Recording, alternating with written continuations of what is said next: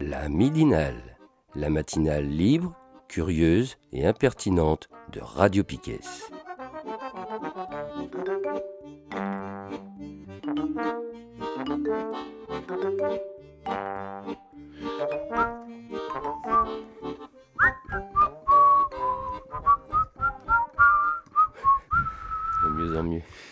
Siffle de mieux en mieux. Et bonjour à tous et à toutes pour cette midinale du 13 mars 2023. Vous êtes sur Radio Piquet, C'est du direct. c'est ça. Et autour de la table aujourd'hui, nous sommes pour l'instant deux.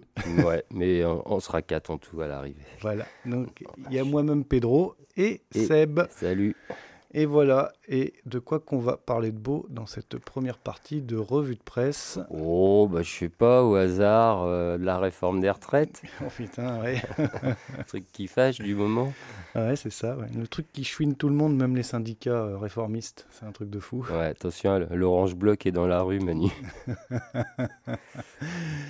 Donc, euh, bon, alors, euh, par contre, on peut attaquer, on peut se faire un petit résumé un peu de l'activité. euh, de ce qui, s'est passé déjà peut-être au Sénat, non? Comment Ouais. euh, c'est super comment la discussion entre guillemets a eu lieu cette semaine? Ouais.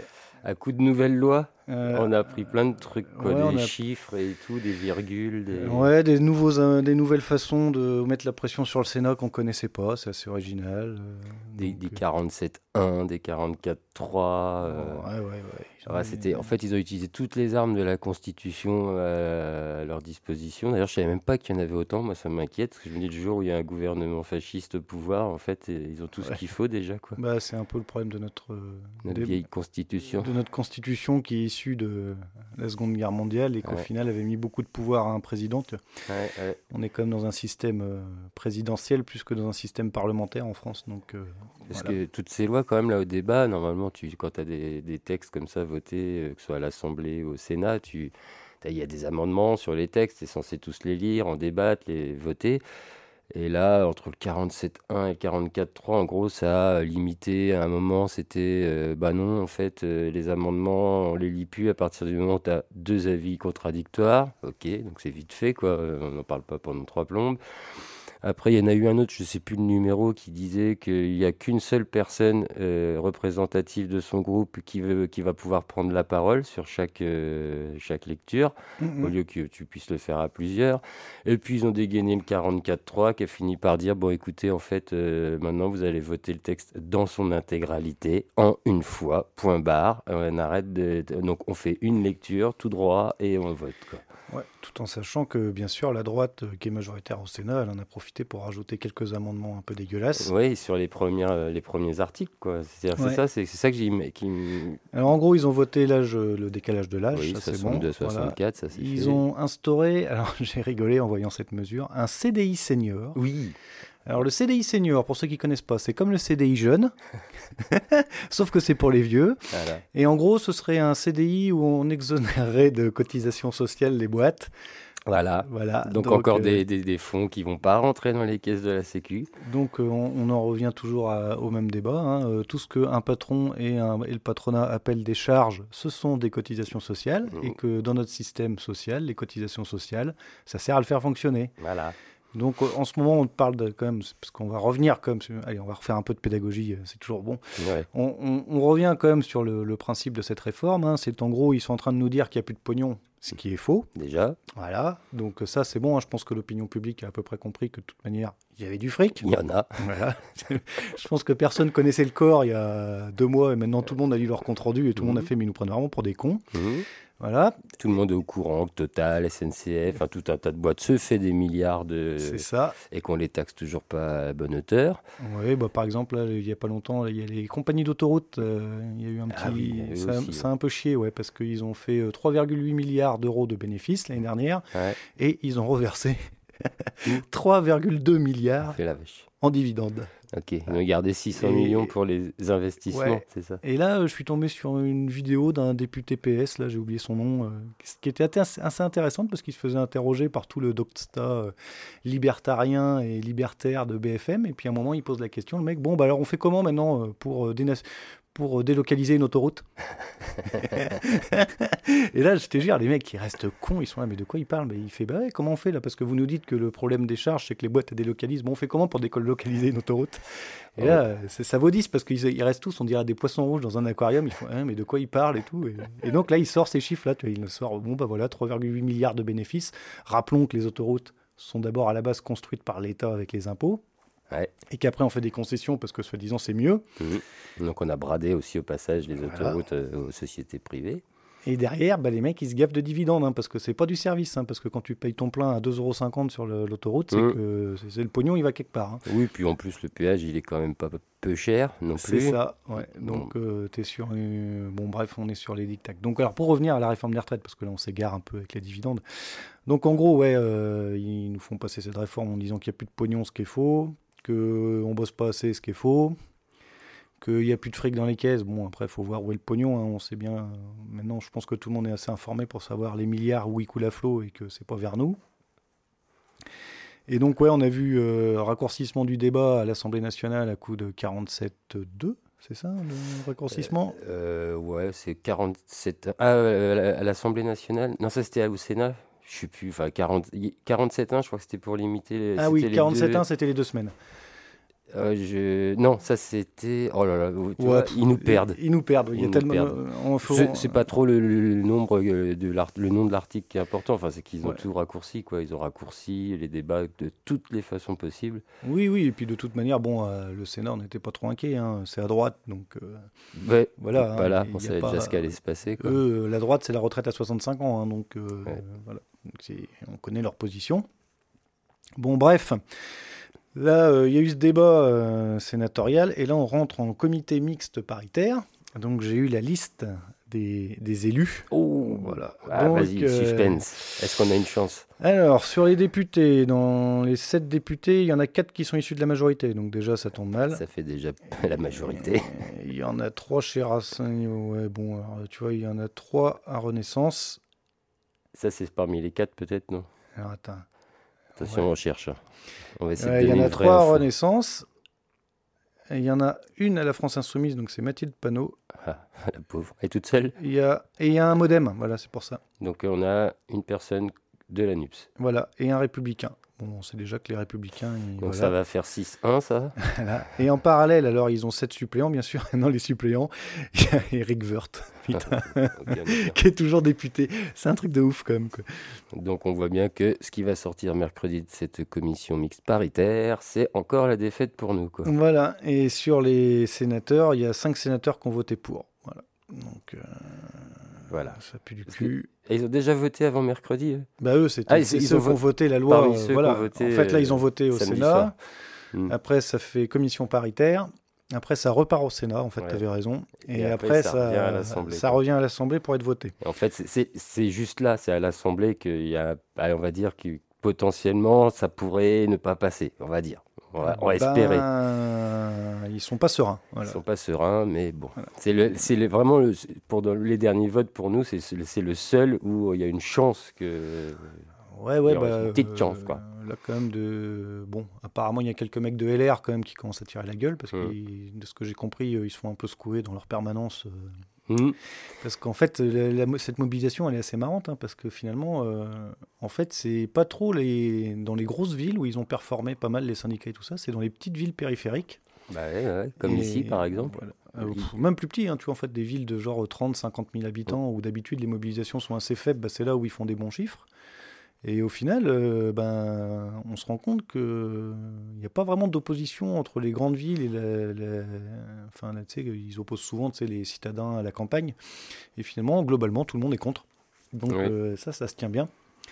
Et euh, c'est assez intéressant de voir que les chiffres dans les petites et moyennes villes, ils appellent ça, sont assez, importants. Quoi. Mmh, mmh. Et que tous les syndicats, pour l'instant, restent unis. Alors bon, moi, je suis toujours dégoûté que il n'y ait pas appel à la grève reconductible, hein, parce que ça, on les a toujours pas. Heureusement qu'il y en a quelques-uns dans les secteurs importants qui le font. mais malheureusement, moi je trouve c'est pas assez suivi. Quoi.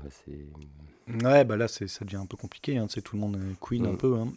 Mais euh, après, ce qu'il faut noter, donc, euh, c'est que là, bon, alors, ce matin, on a eu, euh, comme c'est la reprise de la semaine, on a eu tous les petits libéraux là qui étaient. euh, il y a eu euh, Attal sur France Inter, il y a eu Véran sur je sais plus quel truc, et tous ils ont dit là, ils s'interdisaient pas le 49.3.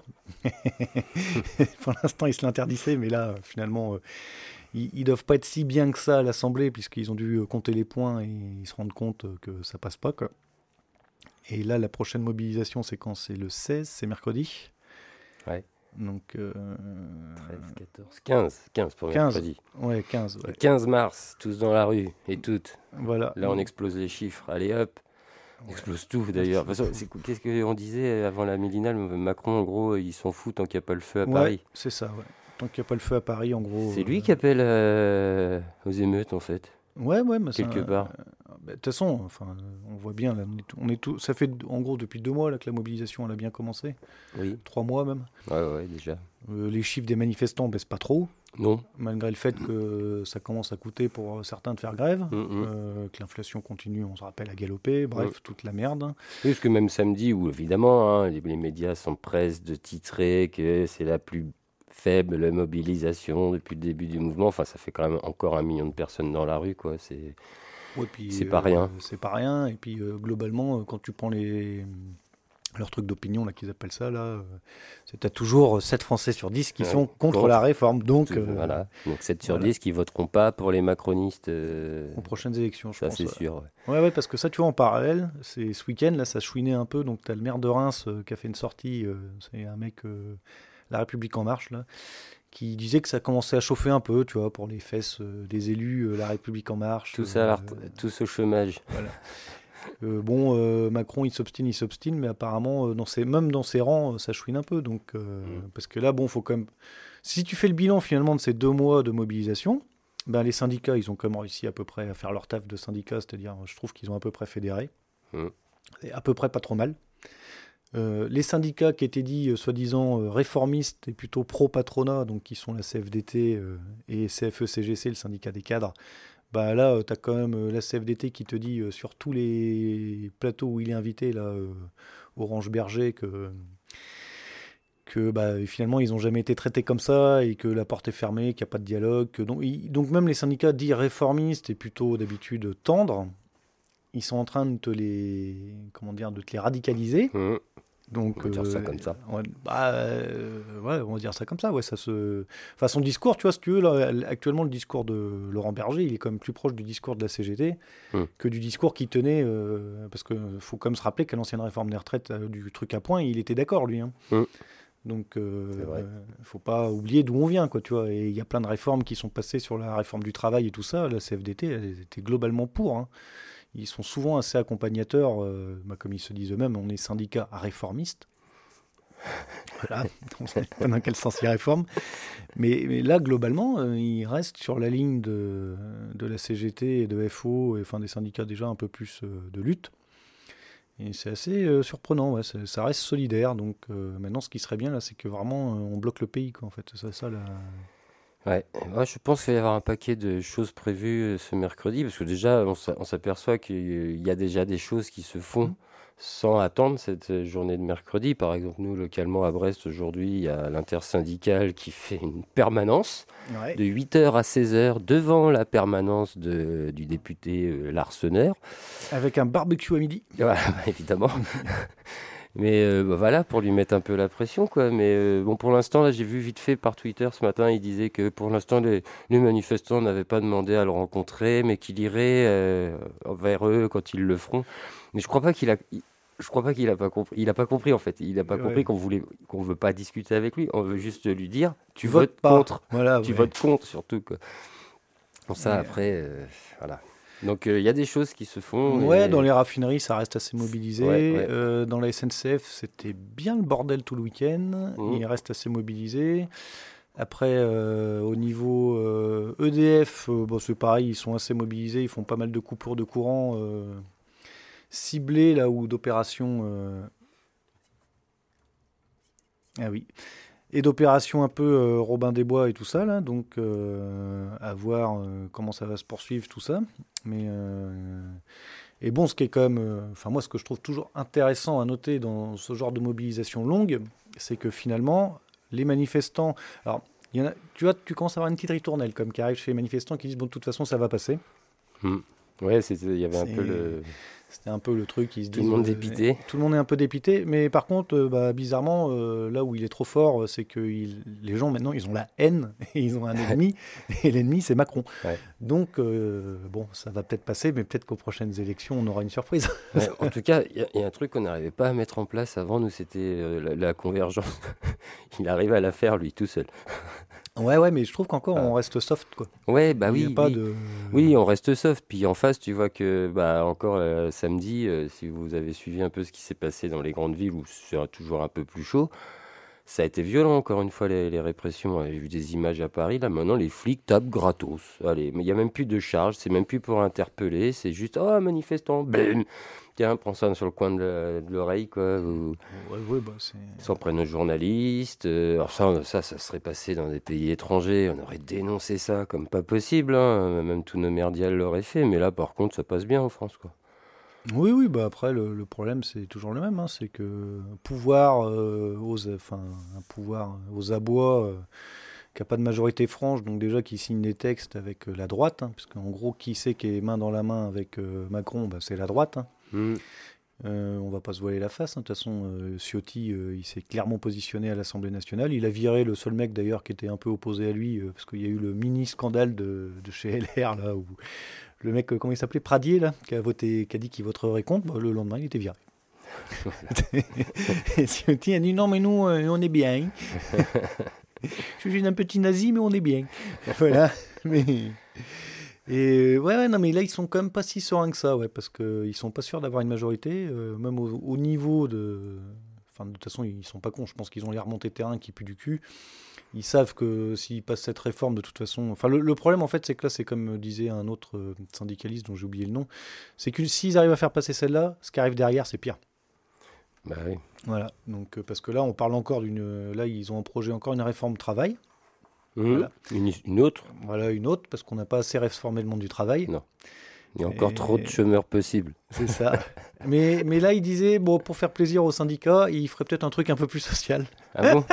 Ouais. Moi, je, ouais, mais social, je sais pas ce que ça veut dire dans leur bouche. Quoi. Mais euh, c'était un peu ce qu'il se disait. Tu vois, on ferait peut-être des avancées sur le social, sur le machin. Mmh. Bon, alors, faut quand même savoir qu'en ce moment, dans le marché du travail en France, c'est pas si, pas idyllique comme ils te le disent. Hein. Les boîtes, elles recrutent plus, les gens se barrent. Euh, la notion, enfin on en parle assez souvent ici, tu vois, la notion un peu d'accomplissement au travail, ça n'existe plus. Donc euh, là, il y a la réforme des retraites qui se le cul avec ça en plus, où les gens ils disent, mais moi, bosser 64 ans dans mon domaine, mais c'est mort.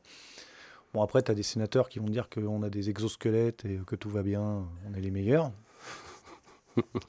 D'ailleurs, il s'est fait interroger pour, euh, par Guillaume Meurice, ce sénateur. C'était pas mal. il m'a demandé comme s'il avait un exocerveau. Mais, euh, Guillaume Meurice qui a demandé ça. Mais, euh, mais ouais, ouais, c'est on, on, est dans une drôle de mobilisation là où tout le monde se regarde un peu en chien de faïence. Et moi, j'aurais plutôt pensé qu'on intensifierait le mouvement, tu vois en fait, pour moi, ça va arriver trop tard si on intensifie, tu vois, mais c'est mon point de vue. Hein, Parce que là, il nous reste combien de temps là? Donc, il y a le, CM, le comité mix mercredi. Et après, c'est quoi? C'est en deux semaines derrière, ça sera plié ou? Alors après, ils te disent derrière, euh, qu'est-ce qu'ils me disent là-dedans? Et ça, tient, ça repart au Sénat le 16 mars pour être, ah pour, être, pour être, voté à, à 9h et puis à l'Assemblée à 15h. Ah, c'est tout le, le vote à l'Assemblée où il y a tout le monde, c'est jeudi après-midi. Ouais, voilà.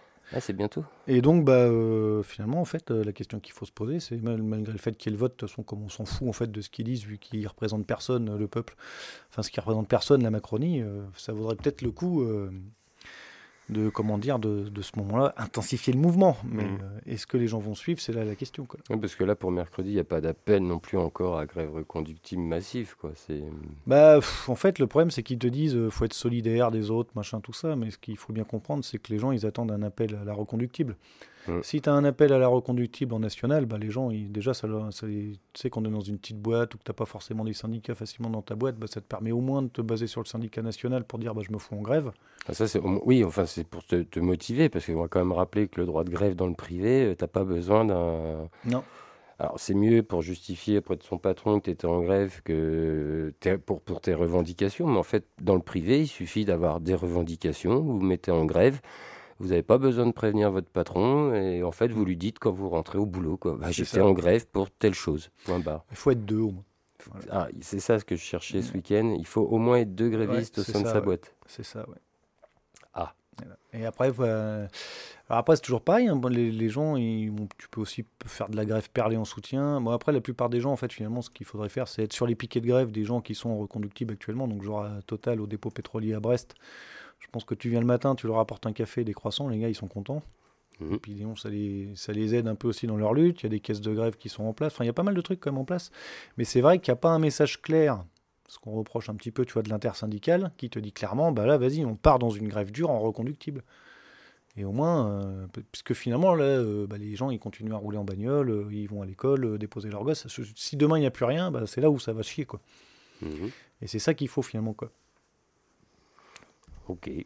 Et, tu vois, j'étais en train de chercher le coût des deux là. Pour l'instant, je ne le vois pas. Bon, il y a quand même, ils disent que pour être valable, la grève doit réunir trois conditions un arrêt total du travail, mmh. un arrêt collectif du travail, ah oui, par l'ensemble des salariés grévistes. Donc euh, après, euh, ensemble, c'est à partir de 1, je sais pas. Non, en fait, tu peux pas faire la grève tout seul.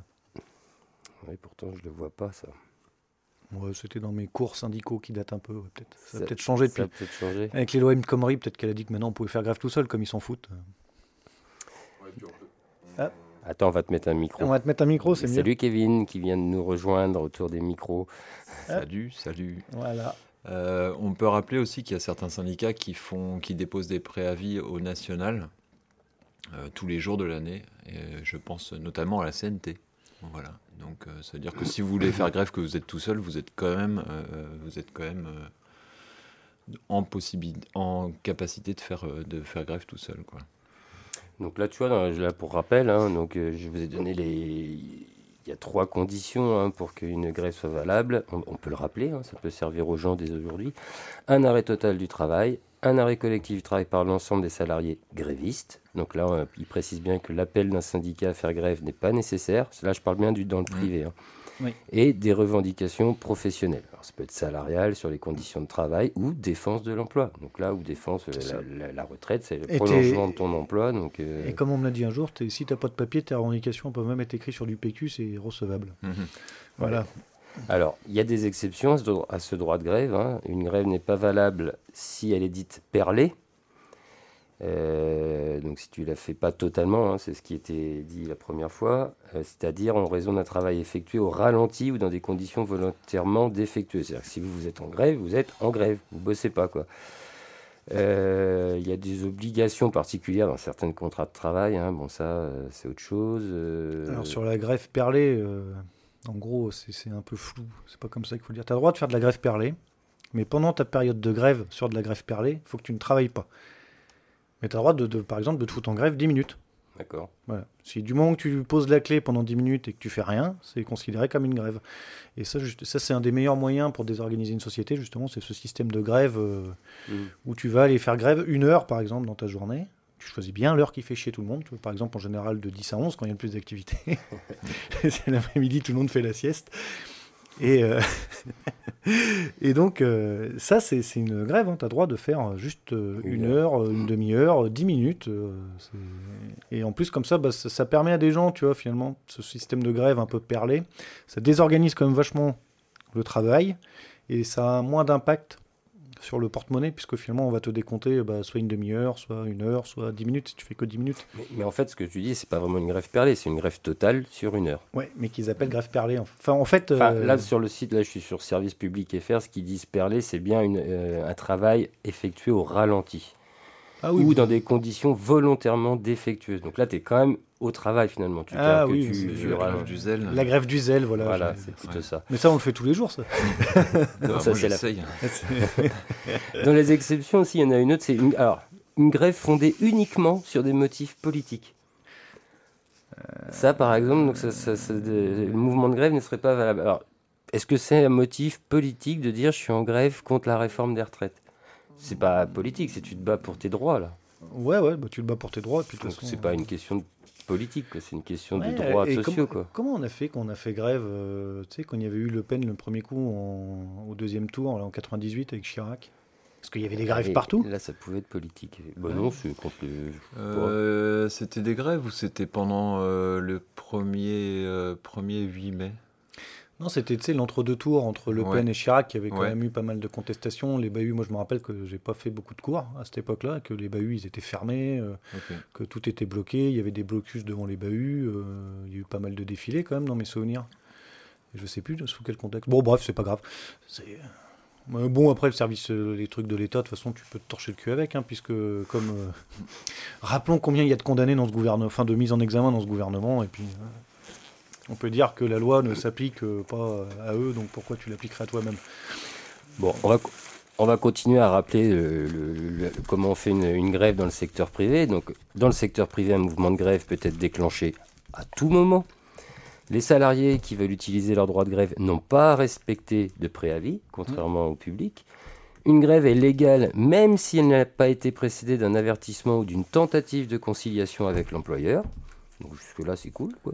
Les salariés ne sont pas obligés de respecter un délai de prévenance avant d'entamer la grève. Donc, tu- au boulot à 10h, d'un seul coup, il y a un truc qui ne te va pas, paf, grève, je dégage. L'employeur doit cependant connaître les revendications professionnelles des salariés au moment du déclenchement de la grève. Donc c'est quand tu te barres en grève, tu dis hop, c'est pour ça. Ouais, t'envoies un mail, quoi. Voilà. Donc euh, ouais, tu l'as pas prévenu, tu dis ça y est, je suis en grève quoi. Et les salariés ne sont pas obligés d'attendre le refus, le refus de quoi? De leur employé, de leur employeur de satisfaire leurs revendications pour entamer la grève. Hop, t'entames ta grève, t'as pas à attendre qu'il te dise euh, tes revendications, euh, je les, je, je les refuse quoi.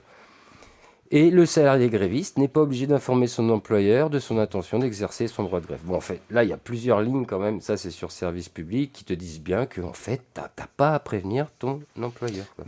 Il n'y a que. euh, Tu t'y mets, point barre. Il n'y a que dans certains services publics où tu as un délai de prévenance. en, Voilà. euh, Ouais, ou dans, suivant certains contrats de travail, qui doit y avoir certaines astreintes pour peut-être. non, même pas. À partir, du, danger. à partir du moment où tu es dans le privé, tu fais ce que tu veux. Alors, j'ai quand même un truc là-dessus, tu vois. nanana, C'était dans les exceptions au droit de grève. Euh, C'était ça, la grève limitée à une obligation particulière du contrat de travail des salariés, sur les heures d'astreinte par exemple. Donc, quoi. ouais. Mm. Ça dépend peut-être des astreintes, pourquoi quoi. Mais il faut que ce soit clairement écrit dans ton contrat. Quoi. Mm. Si c'est pas clairement écrit. Après, effectivement, il y a des règles particulières au service public des transports de voyageurs ou aériens. Quoi. C'est ça. Là, ils ont 48 heures de préavis, Mm. ça. Il n'y a pas de durée légale minimale ou maximale. hein. La grève peut être de courte durée, comme tu disais, une heure ou même moins. Ou bien se poursuivre pendant une longue période, plusieurs jours ou semaines. Mm, mm. Et elle peut être répétée. Voilà. Et un truc qui m'a, franchement, un truc qui marche très bien dans des organisations et que les managers détestent, c'est la grève justement de 20 minutes, une heure. Tu peux aussi la décaler euh, si vous avez plusieurs services dans votre société. Tu peux dire, bah, tel service va faire grève de telle heure à telle heure, Oui. tel service va faire grève de telle heure à telle heure. Et alors là, bon courage à un manager pour organiser euh, Mm. sa, sa façon de travailler. En fait, la, la- dés- désorganiser le, une société, c'est assez facile. Voilà. Et j'aime bien l'exemple qu'il donne sur ce site service public quand même. En exemple d'une grève qui, qui est correcte, un arrêt total et concerté du travail d'un quart d'heure, toutes les heures, pendant dix jours, relève d'un exercice normal du droit de grève. Et, ça, ça les fait- et, alors ça, tu vois, ben, bizarrement, j'encourage les gens à faire ça. Parce que je peux comprendre hein, que les jours de grève, ça coûte cher à beaucoup de gens et que Mm. voilà. Mais un petit quart d'heure bien placé, En, voilà, en solidarité, rien ne vous empêche de vous poser un petit quart d'heure par-ci par-là, Mm. qui finalement sera un peu moins douloureux sur le portefeuille au final. mais bien, mais bien choisi, peut faire mal à- Voilà. au patron. Quoi. Ah bah si, si tu peux poser par exemple une demi-heure en une matinée, qui va te tuer une matinée de travail, quoi. Mm. Bah, je sais pas, tu vois, par exemple, un service de maintenance euh, téléphonique? Qui a des horaires d'ouverture. Par exemple, le salarié pourrait travailler pendant, je vais dire une bêtise, 8 heures sur sa journée, mais il va avoir que 2 heures euh, ou une heure à, à tenir une maintenance informatique, euh, téléphonique. Bah, paf, là tu te mets en grève à ce moment-là, comme ça, il n'y a plus de maintenance. Terminé. Et il y avait une petite subtilité, c'est que normalement aussi, ton, dans mes souvenirs, ton droit de grève, comme tu l'organises pas sur ton lieu de travail, tu es censé euh, quitter ton lieu de travail. Enfin, ton, par exemple, quand tu travailles à l'atelier, tu es censé quitter l'atelier, faire ta grève, par exemple, devant le bâtiment ou en salle de pause ou je sais pas où, quoi, tu vois, mais pas dans ton atelier. Donc, ce qui fait, en fait, déjà le temps de, pareil, de transit, suivant dans quelle usine tu travailles. Bah, imaginons, tu bloques pendant un quart d'heure. Bah, si le mec il met 10 minutes pour quitter son poste de travail, faire sa grève d'un quart d'heure, et 10 minutes pour retourner à son poste de travail, finalement, il, il a niqué 45 minutes. Tu vois. Mmh, mmh. Donc, euh... Donc faites des pauses club, appelez ça de la grève. Voilà, c'est ça.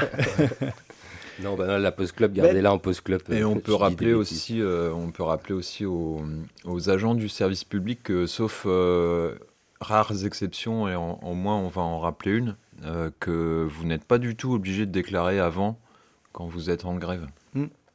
Euh, et, ça, c'est un truc assez important parce qu'on attend, enfin, parce que la hiérarchie a tendance à l'oublier ou a tendance à diffuser des messages comme quoi il faut bien annoncer qu'on est en grève, ce qui est complètement faux en tout cas en ce qui concerne les collectivités territoriales. Euh, et pourquoi est-ce que je parle de ça? Parce que en fait, il n'y a que certains secteurs du public qui sont soumis une déclaration obligatoire de grève et notamment, euh, notamment l'éducation. Et quand on nous remonte des chiffres euh, à 14 heures de la, fin, du, du, taux de, du taux de grévistes dans, le, dans la fonction publique, il faut savoir que c'est pipeau, parce que c'est basé justement uniquement sur ces, euh, sur, ces quelques, sur ces quelques secteurs, et on sait notamment que, le, que celui, le, la journée de grève de la semaine dernière n'a pas été beaucoup suivie par l'enseignement. Le, par qui fait partie des, euh, des, secteurs qui sont obligés de se déclarer, euh, de se déclarer en grève. Donc, pour, euh, pour vous rejoindre, continuez, à, continuez à désorganiser un petit peu le, vos, vos, services et ne, surtout ne déclarez pas en avance que vous êtes en grève. Ça fera qu'il y, y, aura des chiffres moindres, de toute façon, il y aura des chiffres moindres au niveau des, des, des journaleux, mais on, s'en fout un peu. Quoi. le but, voilà. c'est voilà, de faire mal au patron, mmh. c'est de faire mal au mmh. gouvernement, c'est pas les chiffres des, ah journaux. Bah, mmh. En fait, dans le, dans le, public, il faut juste qu'un syndicat ait déposé 48 heures à l'avance un préavis de grève. Après, pour les gens eux-mêmes, ouais. ils n'ont pas besoin de prévenir qu'effectivement, ils vont faire. Euh, sauf, euh, sauf, sauf, le médical et, euh, et l'éducation. Et peut-être aussi les, transports, les transports, publics, ouais. les voilà. transports de voyageurs et aériens, comme il disait. Mais de toute manière, enfin, il y a une de ces passes qui peut passer clairement quand tu es dans un rapport de force sur des conflits comme ça qui sont un peu longs, c'est qu'à un moment, si l'économie tu leur mets un gros coup d'arrêt, ou si tu fais de toute manière, c'est vers ça qu'il faut aller. C'est bloquer l'économie, parce qu'en fait, c'est ces putains de patrons qui diront à Macron Bon, maintenant, t'arrêtes tes conneries, et ta réforme, tu la zappes. Et finalement, il n'y a que qui va écouter, hein, parce que nous, il nous écoute, c'est bon, on a bien compris qu'il n'écoutait plus, ou alors, si, comme le disait un de ses proches conseillers, il écoutera quand il y aura le feu dans Paris. Donc, euh, mm-hmm. si on en est là, si c'est ça le, le, vote, ou si c'est ça, après, quand, tu sais, quand on parle de problèmes de représentativité ou de citoyens qui votent plus et machin et tout ça, bon, on va rappeler ça aussi, parce que moi j'aime bien le rappeler. Il y a la moitié des électeurs de Macron du second tour de la dernière présidentielle qui ont voté contre le Front National. Voire presque plus de la moitié, je pense même. Donc, qui n'ont pas voté pour son putain de programme. Quoi. Mm. Voilà, ils ont fait barrage euh, au FN et. Euh, et là, euh, ce, ce, dialogue là, de dire que c'était dans son programme et machin et tout ça, ça devient euh, insupportable. Quoi. As mmh, juste, mmh, quand, quand, il dit ça, tu as juste envie de lui foutre trois tartes dans la gueule et de lui dire Putain, mais oh, t'as sorti quoi en juin 2022 là, Que t'étais bien conscient que les gens qui avaient voté pour toi, ils n'avaient pas voté pour ton programme? Donc, euh, faut pas oublier ça. Enfin, c'est, euh, bon, bref, moi, je, ça commence à rentrer parce que j'ai pas mal de gens qui le font maintenant. Euh, faut interpeller les députés, faut interpeller tous vos élus, faut leur envoyer des mails, faut les appeler, faut les faire chier, faut bloquer les, pour les gens qui, qui ça commence à devenir dur financièrement. Clairement, faut faire de la petite grève perlée comme ça de un quart d'heure, 20 minutes, une heure, qui désorganise les services, qui désorganise le travail. Et rien que ça déjà, ça fout la merde, quoi. Enfin. Donc voilà, c'est on est à combien? Deux mois de mobilisation et là, euh, je pense qu'on va rentrer plutôt dans une guérilla finalement qu'une. Euh, c'est triste à dire, hein, mais. Euh, ça ressemblait un peu à ça là, samedi, là, certains certains trucs. on n'est pas encore comme en Grèce. Enfin, il y en a peut-être de temps en temps, mais à jeter des cocktails Molotov sur les flics en permanence, quoi. Mais ouais, en Grèce, c'est pour une autre une histoire pire. Mais oui, oui. voilà. Oui. Mais bon, quand tu vois des manifs là-bas, c'est ça qui ça se termine comme ça souvent. Quoi. Bah, après, le, le problème, c'est que c'est que par exemple, il y a aussi ce lavage de cerveau perpétuel de tous les médias qui nous disent que c'est violent, que c'est machin, mmh. que c'est truc. Enfin, euh, il faut pas oublier qu'il n'y a pas un seul, un seul conflit euh, social qui n'a pas été violent. Et de toute manière, comme la violence, c'est le. Enfin, si aussi, si ça se passait démocratiquement et que finalement, les mecs qui te font une réforme où euh, tu arrives à prendre euh, un peu de tout le monde, Donc, par exemple, ne pas reculer sur l'âge de départ en retraite, puisque finalement, il n'y a pas besoin de le reculer, ce putain d'âge, et qu'on se décide à se mettre d'accord de faire un vrai système social où euh, il y a une participation de tout le monde et dont les plus riches, bah, il n'y aurait Mm. pas de grève. Enfin, je veux dire. Tiens, en parlant de plus riches, il y a eu, euh, c'est ce matin, il y a Gabriel, t'en parlais en début d'émission, Gabriel Attal et Bruno Le Maire qui ont répondu euh, au rapport de la Cour des comptes sur les finances publiques. Parce que le rapport de la Cour des comptes, ils estiment que le gouvernement est encore trop lent à redresser les finances publiques. hein. Donc en gros, on fait, ils font pas encore assez d'économies, ils ne cassent pas encore assez euh, tout. Et il y a quand même, tu parlais des, des- plus riches, quoi. Attal a quand même réussi à dire qu'il y avait un paradis fiscal pour personne en France. Euh, c'est quoi ces phrases exactes? Regarde, Interrogé sur l'opportunité d'une hausse d'impôts pour les contribuables les plus aisés, une potentielle euh, hausse d'impôts, Gabriel Attal a martelé que la France n'était un paradis fiscal pour personne. Sur l'imposition du capital des plus fortunés, on n'a absolument rien à envoyer à nos voisins. On les taxe plus qu'eux. Il a assuré ça. On a le deuxième taux de prélèvement obligatoire des 38 pays de l'OCDE. On est au taquet en termes d'impôts. De Dieu. Bah pas assez apparemment. euh, Et on s'en fout de ce qui se passe dans l'OCDE. On te dit qu'il y a du pognon à aller chercher, va le chercher quoi. Et va le chercher là où il est quoi. C'est les- donc non, c'est pas assez taxé quoi. Ouais, et puis sachant que, tu vois, enfin, quand tu parles de casse de service public, puisqu'on est dans cette casse-là perpétuelle, il y, avait une, il y a eu une très bonne émission ce week-end justement là-dessus euh, sur France Inter qui parlait de la casse dans les zones, euh, en fait, dans les zones périurbaines et euh, campagne en fait, et qui te met, et il y a un gars qui avait fait une super étude là-dessus et que ça te mettait en corrélation les casses du service public avec la montée du Front National. Ouais. Donc en fait, tu vois, c'est un putain de cercle vicieux. Ce qui s'est passé entre 81 et 88, euh, j'ai eu une Ouais. discussion à la maison là-dessus hier où on regardait les, euh, les- le taux de vote pour euh, Jean-Marie Le Pen en 81, qui était, je crois, oral et pâquerette encore euh, en dessous des 1%, et en 88, il passe à 14%. Et je me suis posé la question, mais qu'est-ce qui s'est passé entre 81 et 88 pour que le, le FN fasse un bon pareil, quoi? Et euh, bah, en fait, c'est ça, c'était de la, la casse économique qui avait eu lieu, et bah, les gens euh, se sont mis à voter euh, Le Bah, en masse, quoi. euh, ouais. Mitterrand aussi, hein. Enfin, donc il y a Nico qui vient nous rejoindre. Ouais. mais- alors les gens, je vous rappelle le principe de la radio. Quand on fait de la radio, on parle dans un micro, sinon ça sert à rien. Allez, un petit taquet au passage. Salut. Non mais je, je débarque. Ah oui. Désolé. Et il parle la bouche pleine en plus, Ouais, putain. ouais, là là là là là. Aucun, aucun respect. Radio pour, euh, moderne. les gens qui font de la radio ici. On respecte plus rien. Mais ouais, voilà, donc euh, bilan un peu euh, en demi-teinte, moi je trouve, là pour l'instant. Ouais, ouais, Mais- On est un peu vénère. hein. Moi, j'ai passé un week-end un peu vénère. euh. Ouais, moi ça va, j'étais loin de ça. mais- Ouais. Euh, dans cette revue de presse, je pense que là, pour aujourd'hui, on a à peu près Ouais, presque on- tout dit. On a tout dit, je pense. sur cette réforme de retraite est en cours. Et... Ah, moi j'avais un truc. Ah bah ouais, mais c'est trop tard, Nico. Et euh, on avait un deuxième sujet. Alors comment on le fait euh, Je sais que toi, Kevin, tu étais venu avec un sujet sur... euh, je sais pas si tu es prêt à en parler aujourd'hui. J'étais venu avec deux sujets en fait. Carrément. Ouais. T'as tout ça dans tes poches, toi. Enfin, deux sujets qui se recoupent, même un gros sujet, on va dire, en trois parties. Voilà. Ouais. Donc je sais pas si on fait une pause. euh, à quelle heure vous avez commencé d'ailleurs À midi Ou- 15, ça va. Midi Ouais. 15. Est-ce que vous voulez faire une petite pause pour qu'on se briefe Le euh, temps qu'on se briefe, que, on fait Ouais. ça. on finit la brioche et puis euh, on se boit un café quoi. On fait comme ouais. ça. Tu mets une petite clope Ça, et... Ça se fait. On va faire notre grève d'un quart d'heure. Ouais, c'est ça, c'est la grève perlée d'un quart d'heure. C'est Donc, pas une grève perlée. donc on fait quoi? Petite pause musicale? Ouais. Allez, ça marche. Alors on va écouter euh, Frustration People et Partir ou Rester. C'est des choix musicaux de notre ami Kevin. Parce que Parti au resté, c'est du Brigitte Fontaine, ça. Ouais. Et Frustration Pepper, t'as le nom du groupe? Non. C'est- Non, c'est frustra- le, le groupe c'est Frustration et le titre c'est Ah, Pepper Spray. Spray. Heureusement que là. Et pourquoi, euh, pourquoi est-ce que j'ai choisi ça? Bah, je, On va en parler tout à l'heure justement. C'est Euh, le sujet. Le, de- le pepper spray, de- c'est le gaz. euh, C'est le gaz poivre. oui. le gaz de poivre. Ouais. Ça Ah, roule. C'est de l'actu, ça. Allez, on met ça. À tout à À l'heure. toutes.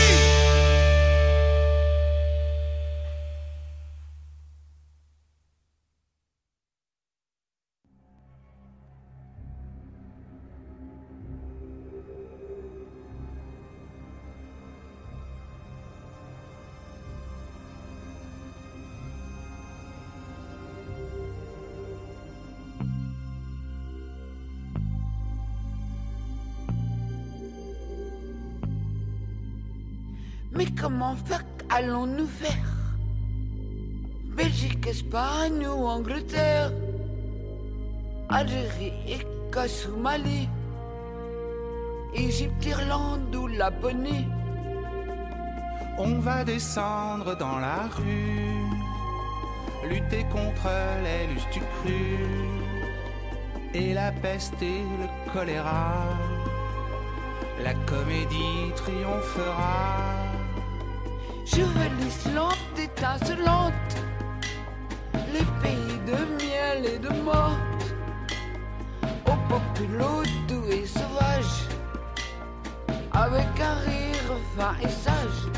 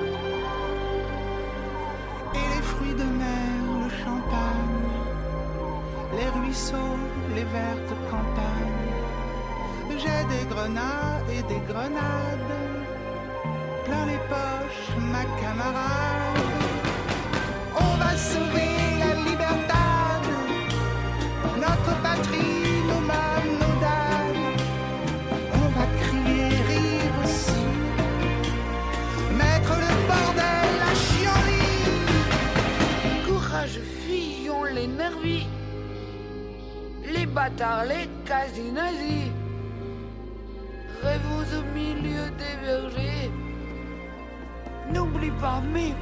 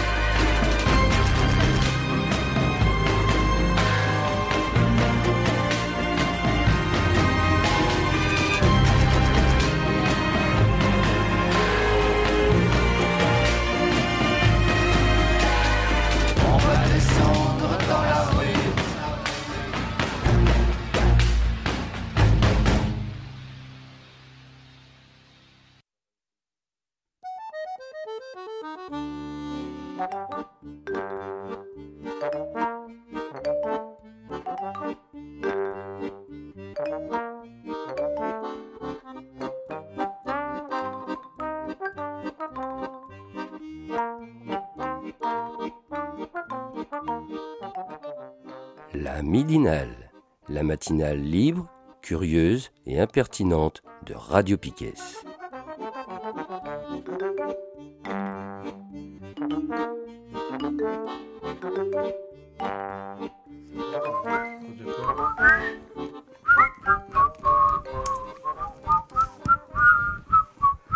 On sature, on siffle mal, c'est la midinale de Radio Piquet de ce 13 mars 2023. Deuxième partie. Ouais, qu'on va continuer, je pense, sur une revue de presse encore, hein, Ouais, parce qu'il y a de encore des presse, choses à euh, dire. Ouais, tiens, d'ailleurs, au passage, on vous a parlé que là, depuis ce matin, 8h à Brest, il y a l'intersyndicale qui fait un sitting jusqu'à 16h devant le. devant la permanence du député Larseneur. Et euh, apparemment, là, Larseneur vient de se rendre compte, là, à 11h30, qu'il n'avait plus de téléphone et plus d'internet. Mon Dieu Orange lui aurait confirmé que le câble optique est coupé, mais qu'il n'a pas, il a pas les moyens de vérifier. Acte de vandalisme, euh, quand on il s'interroge, ce serait inacceptable. Voilà. Donc voilà. Allez, Fini YouPorn pour l'arseneur. t'es t'es isolé, l'arseneur. Tu sais ce qu'il te reste à faire, tu votes contre, on t'a dit, on veut pas discuter avec toi, tu votes contre, point barre. La pression du peuple. Eh oui. Bon. Bon. De toute façon, les câbles optiques, ça saute tout seul, ces trucs-là. Quand oui. tu vois les boîtiers, pouf. Un peu de vent, il n'y a plus de, y a Bah, t'as vu le Zef, là il, ça- il est parti. Je suis sûr que c'est encore un coup d'un Gouel, ça. Ouais, ouais. Et Gouélan gréviste. Bon, allez, on revient à notre deuxième partie et Kevin va ouvrir le bal. Ouais, euh, je, voulais, euh, je voulais parler d'un truc qui s'est passé la semaine dernière et, euh, et un peu revenir euh, de manière plus générale sur euh, une asso qui est, qui est pas mal attaquée en ce moment, c'est SOS Méditerranée. Oui. Ah oui, ça pourrait Euh, t'attaquer, ils sont attaqués. Donc, la Cour administrative d'appel qui a annulé une subvention de 100 000 euros qui avait été accordée par le, le Conseil de Paris à l'association. Ça, ça a été sur une, une plainte d'un d'un sinistre individu euh, nasillon euh, de anciennement euh, génération identitaire, je crois. Euh, donc voilà, c'était juste pour en parler parce que c'est euh, en gros c'est la, première fois que ça se produit. L'argument c'est de dire que dans le discours en fait ils peuvent pas accorder cette subvention parce que parce que SOS Méditerranée en fait prend parti dans un conflit ou dans un différentiel international de nature politique. Voilà. Donc euh, c'est ça, ça la justification pour, euh, pour annuler les, les 100 000 euros qui, qui, par ailleurs auraient bien servi à SOS Méditerranée qui est grave dans la merde et qui alerte fréquemment pour dire qu'elle a, qu'elle a besoin de, justement de sous pour intervenir en- dans le sauvetage des, des réfugiés. Euh, il rappelle notamment que euh, cet article-là que 25 000 personnes ont perdu la vie ou ont été portées disparues en tentant de traverser la, Méditerranée- la Méditerranée entre 2014 et 2021. Ça, c'est euh, les 25 000 personnes. On sait très bien que c'est euh, le chiffre visible, c'est-à-dire des personnes Mhm. dont on est sûr qu'elles ont disparu. Ce, qui est, ce qui est vraiment un, un- un faible pourcentage par rapport à- aux, aux victimes, aux victimes réelles en fait de, de ces traversées. Euh, Il y a le Télégramme qui en parle euh, de ce machin-là, parce qu'en fait, on se dit qu'avec euh, les, les cons qu'on a, euh, notamment au Rassemblement, en- au Rassemblement national en Bretagne, et, particulièrement Gilles Penel, qui euh, passe son temps en fait à surveiller un petit peu ce qui, ce qui se fait et qui passe son temps à critiquer euh, les, euh, les subventions euh, qui sont accordées euh, dans les, dans les villes, par les villes bretonnes, notamment, euh, alors il cite euh, euh, 20 000 euros à Brest, 15 000 euros de, la part de Nantes, 14 000 euros de Rennes, 50 000 euros pour le département d'Ille-et-Vilaine et 200 000 euros en, Loire-Atlantique. Et en fait, on, se dit que ça pourrait, euh, ça pourrait devenir une généralité, c'est-à-dire euh, que, que d'autres personnes mal intentionnées pourraient, euh, pourraient essayer de, de- faire la même chose, c'est-à-dire l'annulation de, de ces aides. Euh, donc ça, c'était pour la partie de ce qui s'est passé la semaine dernière, mais en, faisant des recherches sur, euh, sur SOS Méditerranée, j'ai retrouvé, je suis tombé sur une info dont je n'avais pas du tout connaissance, ça s'est passé fin février, et c'est une attaque... c'est une attaque de. On en a déjà parlé en fait de, comment est-ce que c'est comment est-ce que ces discours-là, on les voyait de, de plus en plus, enfin de, de manière permanente et dans et dans plein de secteurs différents. On en avait déjà parlé sur l'éducation nationale et là c'est sur euh, c'est sur une intervention de SOS Méditerranée qui devait avoir lieu à Dupuy-Laume, alors pas Dupuy-Laume de Brest, le, le lycée euh, Dupuy-Laume à Lorient. Euh, donc en fait cette, euh, cette intervention elle a été contestée par euh, la cocarde. voilà. Donc ça se passe ça se passe chez nous en terre quand on dit en terre antifasciste. Donc voilà la cocarde existe encore. L'organisation poursuit son son ouvrage dégueulasse, détestable et et voilà. Et en gros, c'est euh, là encore soutenu par, euh, par le Rassemblement, national. Euh, voilà, donc ça se passe ici, ici à quelques, à quelques kilomètres de, de, Brest. Voilà, je trouvais que c'était. donc, je je sais plus la fin, le fin mot du truc, si la, si, si la rencontre a vraiment été, a vraiment été organisée ou pas. Mais en tout cas, voilà, c'est un peu, un peu là-dessus que je voulais réagir. Si, vous voulez avoir des, nouvelles aussi de SOS Méditerranée, dans, le- dans leur dernier communiqué, il y a, euh, c'est une asso qui est, euh, dont les membres sont euh, fréquemment menacés de mort. Donc on peut repenser aussi à, l'affaire du Poer. En fait, là, il faut savoir que les associatifs, on, on l'avait déjà dit au moment où on avait un, un peu parlé du, du Poer, mais les associatifs ou les, ou les collectifs, euh, les collectifs locaux sont, euh, sont fréquemment la cible de, Mm. de ces mouvements de- d'extrême droite. Donc, voilà. Sans Euh, trop inquiété jusqu'à présent, quoi. Ouais, t'inquiète. Ouais. là. Le Rassemblement national, il, il commence à compter les points là, avec l'histoire qui s'est passée pour Bayrou. Là. À mon avis, ça a mal. Ah oui, excusez-moi, je rebondis. mais- Ouais, ouais. Non, non, mais après, voilà, c'était euh, c'était juste sur un peu le. le- pour moi, ça fait aussi partie du, des, sujets qu'il faut pas euh, quitter euh, des yeux, parce que ça attaque vraiment de, tous les côtés. Et dans l'actualité, ce qui rejoint un peu ça, c'est euh, l'accueil qui a été fait à Rishi Sunak par Macron, qui est venu au sommet à Paris. Donc Régis Sommet qui, qui mène une, euh, lui qui mène une politique euh, hyper agressive là en ce moment euh, envers, euh, envers euh, les migrants, Mm. euh, envers les réfugiés. C'est qui, euh, régisseur C'est le. Premier ministre Britannique. anglais. Premier ministre anglais, une, euh, une belle tête de Voilà. vainqueur. Un mec issu justement de- d'une famille qui vient de l'immigration et qui fait euh, des lois euh, anti-migrants en Angleterre qui sont plus que dégueulasses. Mm. Et sa pro- ministre de la Justice, qui elle aussi est issue de l'immigration et qui est bien extrémiste. euh, Mm. Ils font des trucs bien. En Angleterre, c'est bien crado là ce qui se passe ouais, sur euh, les migrants. ouais. Mm, mm. Donc il y avait ça, et il y a aussi un, il y a aussi eu une, euh, un champion du monde. Qui a, donc on sait que les, les camps de, les camps de réfugiés sont, sont rég- régulièrement la cible des forces de l'ordre euh, à Paris ou ailleurs. Et là il y a un abruti. euh, parce qu'il n'y a plus. pas d'autre nom.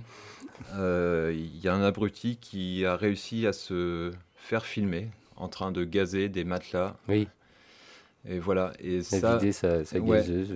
et dans le communiqué, ce que je trouve un peu, ce qui est triste, à- enfin ils le disent, mais c'est, moi je trouve ça triste, c'est que c'est euh, une, c'est a priori ce serait la première fois que les gens se font choper euh, vraiment, qu'il y a une vidéo témoignage quoi. Et là c'est, euh, donc là t'as, ils vont, euh, ils vont euh, prévenir le merde, comment ça s'appelle, le- ceux qui sont chargés de, de surveiller les, les l'IGPN.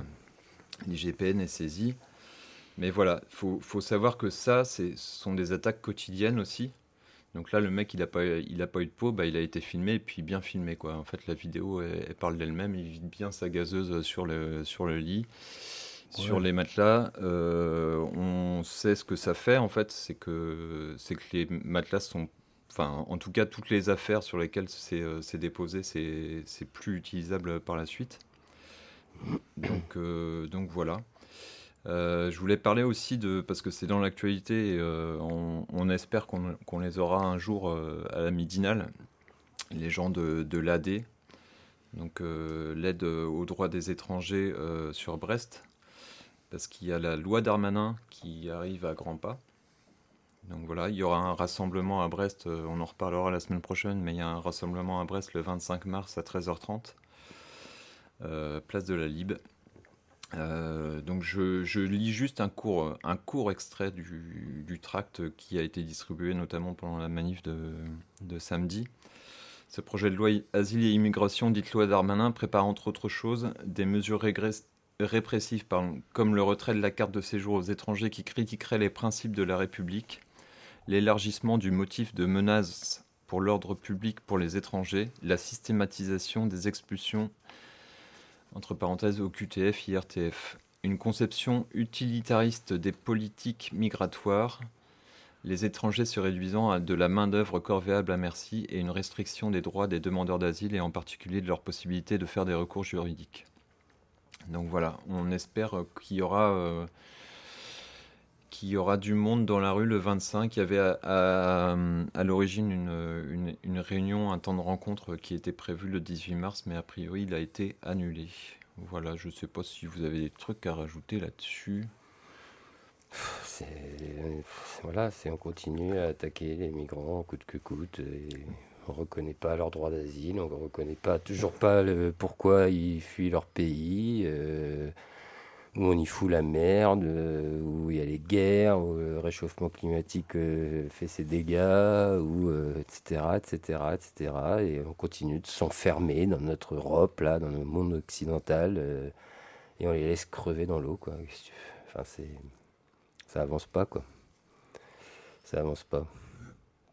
Bah, c'est dans la ligne de tout ce qui se fait depuis dernièrement. Après, ce que tu peux noter, c'est ce que tu disais toi, Kevin. Là, c'est la montée, par contre, des extrémistes euh, Ouais. fascistes là sur tous les réseaux. Et quand tu vois, par exemple, les pressions qu'il y a eu au Power, mais en fait, c'est là, euh, il y avait eu l'histoire de, c'était à Karnak, hein, que je dis pas de bêtises. euh, non, pas Karnak. euh, Calac. Calac. Ouais. Et là, il y a eu une autre ville, pareil, qui a été attaquée euh, en le 44, Loire-Atlantique. Ouais, Mm. ça se répète. Sur le même schéma, hein, tu vois, Mm. c'est les fachos qui sortent du bois, qui se sentent plus pissés parce que bah, la parole, ils se sentent libérés avec les mecs comme Zemmour et tous ces connards là, qui sont sur toutes les chaînes à grande écoute, euh, avec un Darmanin qui est un putain de facho aussi euh, et qui te fait passer des lois euh, sur euh, les associations qui maintenant il peut démanteler parce que on les juge trop euh, contre euh, la République. Mais bon, euh, qu'est-ce que c'est la République quand t'as Darmanin qui, qui est ministre? Donc, Ils s'attaquent pas trop aux associations de fachos, quoi. Ah, pour faire bien, ils te disent qu'ils en démantèlent quelques-unes, quoi, tu vois. Ouais. Mais euh, ça reste. Tu vois bien quand même que les attaques, elles sont plutôt tournées vers euh, l'extrême gauche, en fait. Oui, complètement. Et, euh, et puis euh, le problème, c'est euh, la violence que nous, on parle pas trop parce que c'est vrai qu'on n'est pas trop sur les réseaux, mais que tu vois toute la merde qui est balancée en cascade sur les réseaux sociaux euh, par tous les mecs qui sont pupissés parce qu'ils sont derrière un écran de PC et que justement, par ce protectorat de l'anonymat d'Internet, euh, ils balancent toutes les saloperies possibles et inimaginables. hein. Ouais. Donc, euh, où ils sortent des adresses ou des noms ou des numéros de téléphone de gens, tu vois, qui militent ou qui sont militants et Ouais, Ils affichent, ils, ils Voilà, mettent en danger les personnes. Voilà. Tout simplement, il me semblait que c'était interdit, ça, de mettre en danger les personnes en France, mais ils ont l'air de le faire en toute impunité. Comme ils interviennent en toute impunité dans la rue. euh, je, on ne reparlera pas de l'attaque du cortège CGT à Paris samedi. Hein, euh, Oui. que il y en a qui se demandent si c'était des fachos ou pas. Pff, Posez pas trop la question. Enfin voilà. Ouais. Sujet suivant. Bon, bah, sujet suivant. hein. Je sais pas, Nico. Nico, tu voulais parler des revenir sur la journée internationale des droits de la femme, des droits des Bah, femmes. Ouais, qui a lieu le 8 mars. qui- Ouais. Bah oui, c'est quand même une journée euh, quand même symboliquement forte, puisque bah, on vit dans un monde euh, quand même euh, où la domination masculine est massive et systémique. Du coup, il y avait cette journée-là, il y a eu plein de manifestations un peu partout. À Brest, il y en avait une, avec différentes associations, le planning familial et d'autres. Euh, bah juste, euh, moi j'ai envoyé euh, une envoyée spéciale qui a pris du son et on va écouter juste un, petit extrait de, des discours qui, a eu, qui ont eu lieu ce 8 mars. Ce qu'on va entendre, c'est une association de, Morlaix ou de Landerneau, je ne sais plus. Voilà, et en fait, ce que vous allez entendre, c'est le dernier discours de Gisèle Halimi. Ils ont repris le dernier discours de Gisèle Halimi. Gisèle Halimi, qui fut une grande combattante de la cause féministe hein, depuis la fin des années 60 jusqu'à sa mort euh, il y a quelques années, qui a été une avocate euh, euh, qui s'est battue euh, contre, euh, contre la culture du viol, ce qu'on n'appelait pas encore la culture du viol à l'époque, dans les années 70. Bref, c'est une grande figure du féminisme. Euh, on va écouter son discours, bah, qui est encore malheureusement d'actualité, et qui dit aussi les choses de façon très claire. Voilà. Bon, bah j'envoie ça. Merci.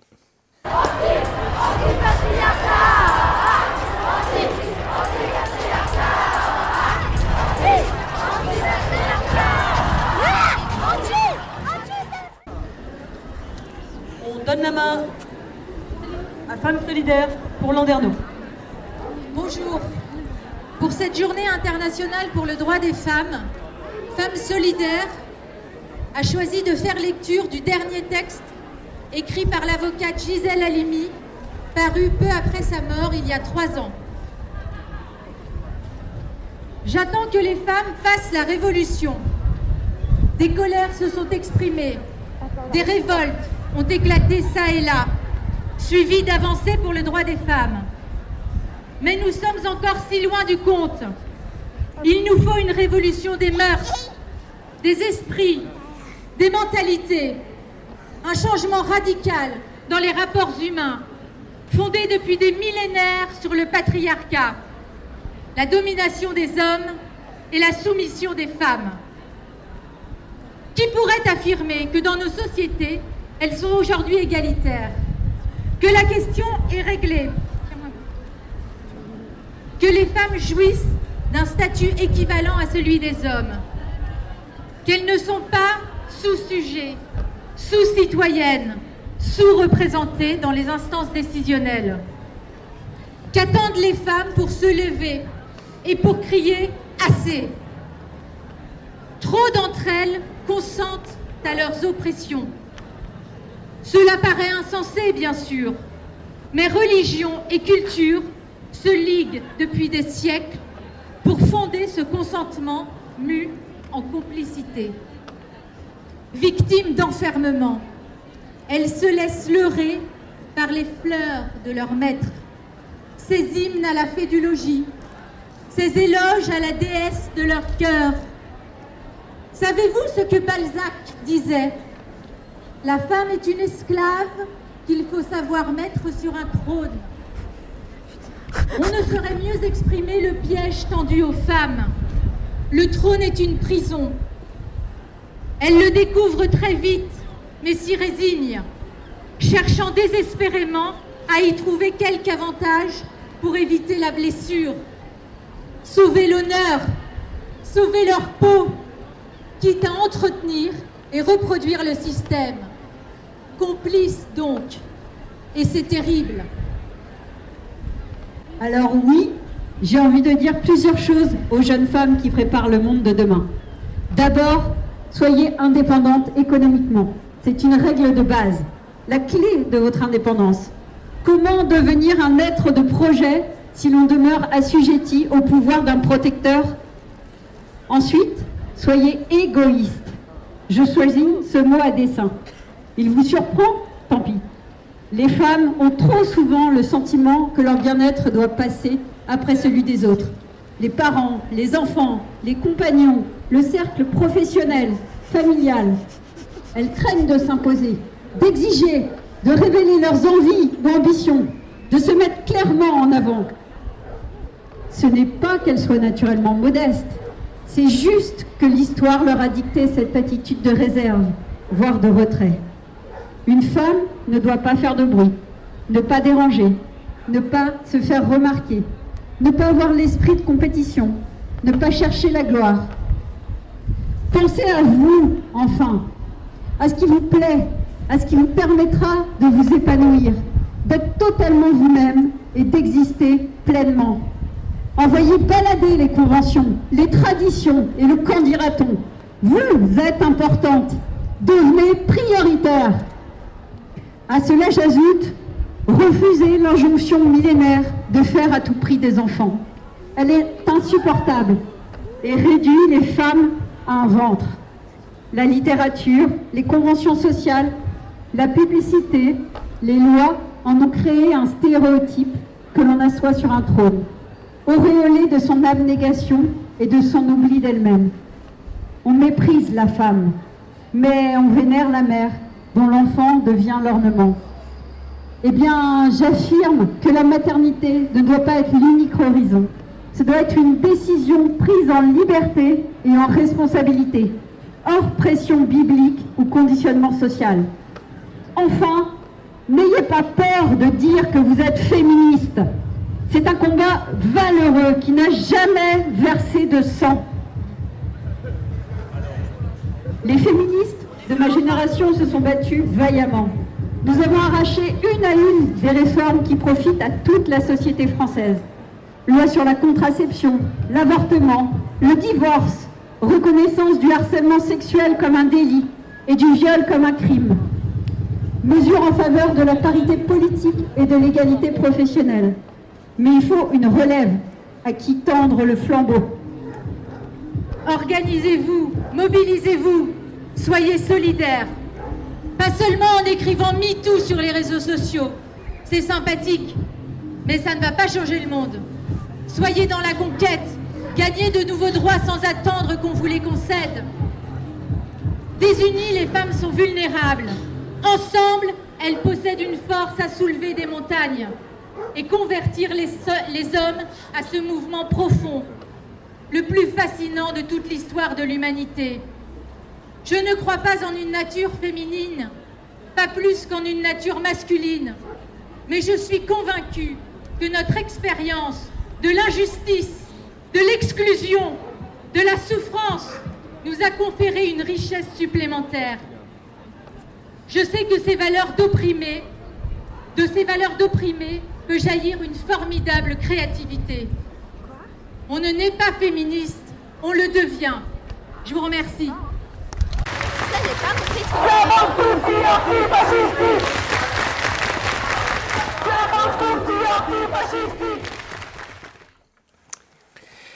Eh ben merci là pour ce petit son. Eh ben juste euh, Euh, bon, bah voilà, c'était lors de, la journée euh, du, du 8 mars. Il y avait aussi d'autres discours hein, que j'ai pas pu passer. Peut-être qu'on les passera une autre fois. Là, je, on fait un salut à, Nous Toutes, l'association Nous Toutes, qui fait un gros travail. Allez sur leur site, vous allez voir. Et on salue les pétrolettes aussi, association de Brest, qui fait aussi un gros travail. C'est des, gros, c'est des bonnes associations anticapitalistes, antipatriarcales, antisexistes, anti-validistes. Quoi, tout est lié dans ce monde de merde. Bon, puis pour revenir aussi sur euh, cette journée, hein, on peut faire un petit, petit retour en tout cas sur ce qui a eu lieu en partie euh, mercredi sur Brest. Euh, dans le cadre donc, des deux manifestations hein, qui, qui étaient organisées, euh, une par l'intersyndicale et une par les, on va dire plus les collectifs. On avait donc deux manifs sur Brest euh, mercredi après-midi et mercredi soir. Et dans, donc dans le cadre de cette manifestation et pour se battre contre la précarité menstruelle, il y avait eu une action, donc précarité menstruelle, hein, on, peut rappeler ce que c'est, c'est le fait de devoir acheter tout simplement ces, protections euh, périodiques quand on est une femme, devoir acheter euh, ses tampons, devoir acheter euh, ses protèges libres, devoir, enfin voilà, quelque chose auquel elles sont confrontées quand même tous les mois et que donc ça leur coûte de l'argent, alors que quelque part ça pourrait être pris en compte, je sais pas, par un remboursement sécu, enfin ça pourrait être gratuit, c'est, ça commence à être gratuit dans quelques facs, hein, il y a des distributeurs mis en place à certains endroits, c'est pas encore assez généralisé. Donc il y avait eu une action apparemment qui avait été décidée de faire de l'autoréduction vis-à-vis de cette précarité menstruelle. Alors une, action d'autoréduction c'est quoi? Bah, euh, On va là dans un grand supermarché et euh, les gens décident de se servir tout simplement d'un produit qui est censé être euh, gratuit on va dire. Et euh, bah, cette action s'est pas très bien terminée hein, sur, sur Brest. Euh, C'est-à-dire que l'État y a répondu euh, de la plus simple des façons, c'est-à-dire au lieu de soutenir ce... Parce que c'est un geste politique, il ne faut, faut, pas, faut pas appeler ça autrement. Hein, c'est pas un pur, comme le qualifieraient certains, vol dans un, dans un magasin. C'est un geste politique d'aller récupérer ces protections menstruelles et de pouvoir les offrir aux femmes. Euh, bah, la réponse de l'État a été simple, hein, interpellation assez violente. Euh, Il y a cinq personnes qui ont été interpellées euh, suite à cette action, qui ont fait 24 heures de garde à vue, et bah, certaines et certains seront appelés à être en procès le 25 septembre, si je ne dis pas de bêtises. Donc à suivre, parce que c'est pour, enfin pour moi, pour nous, pour d'autres, hein, c'est- un procès politique en fait. C'est pas un simple procès d'un voleur de pommes dans un, dans un magasin, c'est un procès politique et il y a peut-être des revendications à mettre derrière, enfin tout un tas de choses. Donc voilà, ça c'était euh, c'était sur Brest et c'était important de, de, de le- de- de l'appeler, de le dire, parce que je pense qu'il y a des gens qui n'étaient pas encore au courant. Il y a quand même eu quand même derrière une grosse mobilisation hein, euh, pour aller réclamer la libération euh, des camarades devant le, commissariat Colbert mercredi soir qui s'est terminé après une heure de une heure une heure et demie de confrontation avec la, barrière de CRS, CRS hein, qui protégeait le commissariat, qui protégeait, interdisait l'accès au commissariat. Euh, été, on va dire, bon enfant euh, tout, le long, enfin bon enfant avec tout un tas de, alors, tous- les chants sur la police qu'on adore, ils sont passés, il y a tout eu. Et euh, voilà, je crois que le camion des CRS qui était en travers a été tagué. Alors ça, ils n'ont pas trop aimé. hein. Ils ont failli rentrer dans le tas à ce moment-là. Et puis quand les manifestantes ont décidé de repartir, euh, bah, en applaudissant, tu tapes un peu sur le camion. Ça non plus, ils n'aiment pas. hein. Tu touches pas à la carrosserie du camion. Bon, là, il y en a un qui s'est lâché, il s'est mis à gazer un peu la foule, quoi, euh, gratos, allez hop. euh, Alors que, les, alors que les gens partaient, hein, c'était tout à fait inutile, mais bon, bref. Donc voilà. Bon, bah déjà, au moins, ils ont fait, j'ai envie de dire, que 24 heures de garde à vue. Ça aurait peut-être pu être pire. Mais euh, pour l'instant, euh, la police euh, semble les accuser. Enfin, je ne sais pas comment on peut dire si c'est la police qui les accuse d'eux, mais ce qui est retenu contre eux, c'est du vol en réunion et avec visage dissimulé. Donc affaire à suivre quand même, parce que c'est un vol qui est du coup avec deux circonstances aggravantes si on suit les, les textes de loi. Donc je pense que les cinq interpellés là auront besoin de soutien, d'aide dans leur défense parce que bon, ça peut peut-être être un moment pour la justice, hein, qu'on sait très bien qu'elle n'est pas de notre côté, d'essayer de, montrer l'exemple. Mm. Voilà. Donc ce sera à suivre, hein, le procès sera le 25 septembre. Bon, il y a le temps de s'organiser, il y a le temps de soutenir d'ici là. Nous, euh, suivez bien les réseaux. Voilà. On est-ce qu'on a un autre sujet ou est-ce qu'il est temps de faire une deuxième pause musicale et puis après revenir sur notre agenda? Eh, il y a une énergie aujourd'hui. je m'en suis pris une bah... c'est pour ça. Je ça bah, soit à l'agenda. Ouais. Ouais. Bah, on fait une. T'as de quoi faire une petite pause ouais, musicale encore sous la main, musicale, ouais. Cool. Ouais. Qu'est-ce on repasse à ta playlist. Hein. Ouais. On va s'écouter euh, Technoflic de Poésie. Ah. Zéro et Audi RTT de Gwendoline. C'est bien. Voilà. Et bien, à tout à l'heure. Allez, à toutes.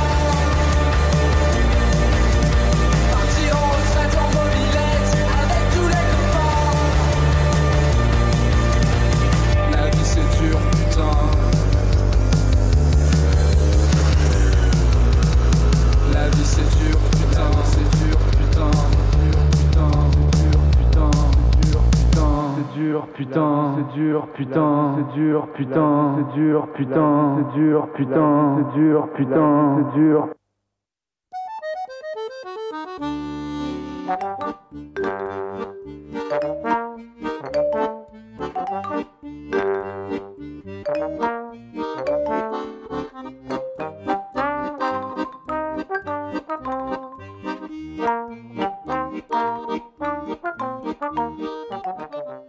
La midinale, la matinale libre, curieuse et impertinente de Radio Piquet.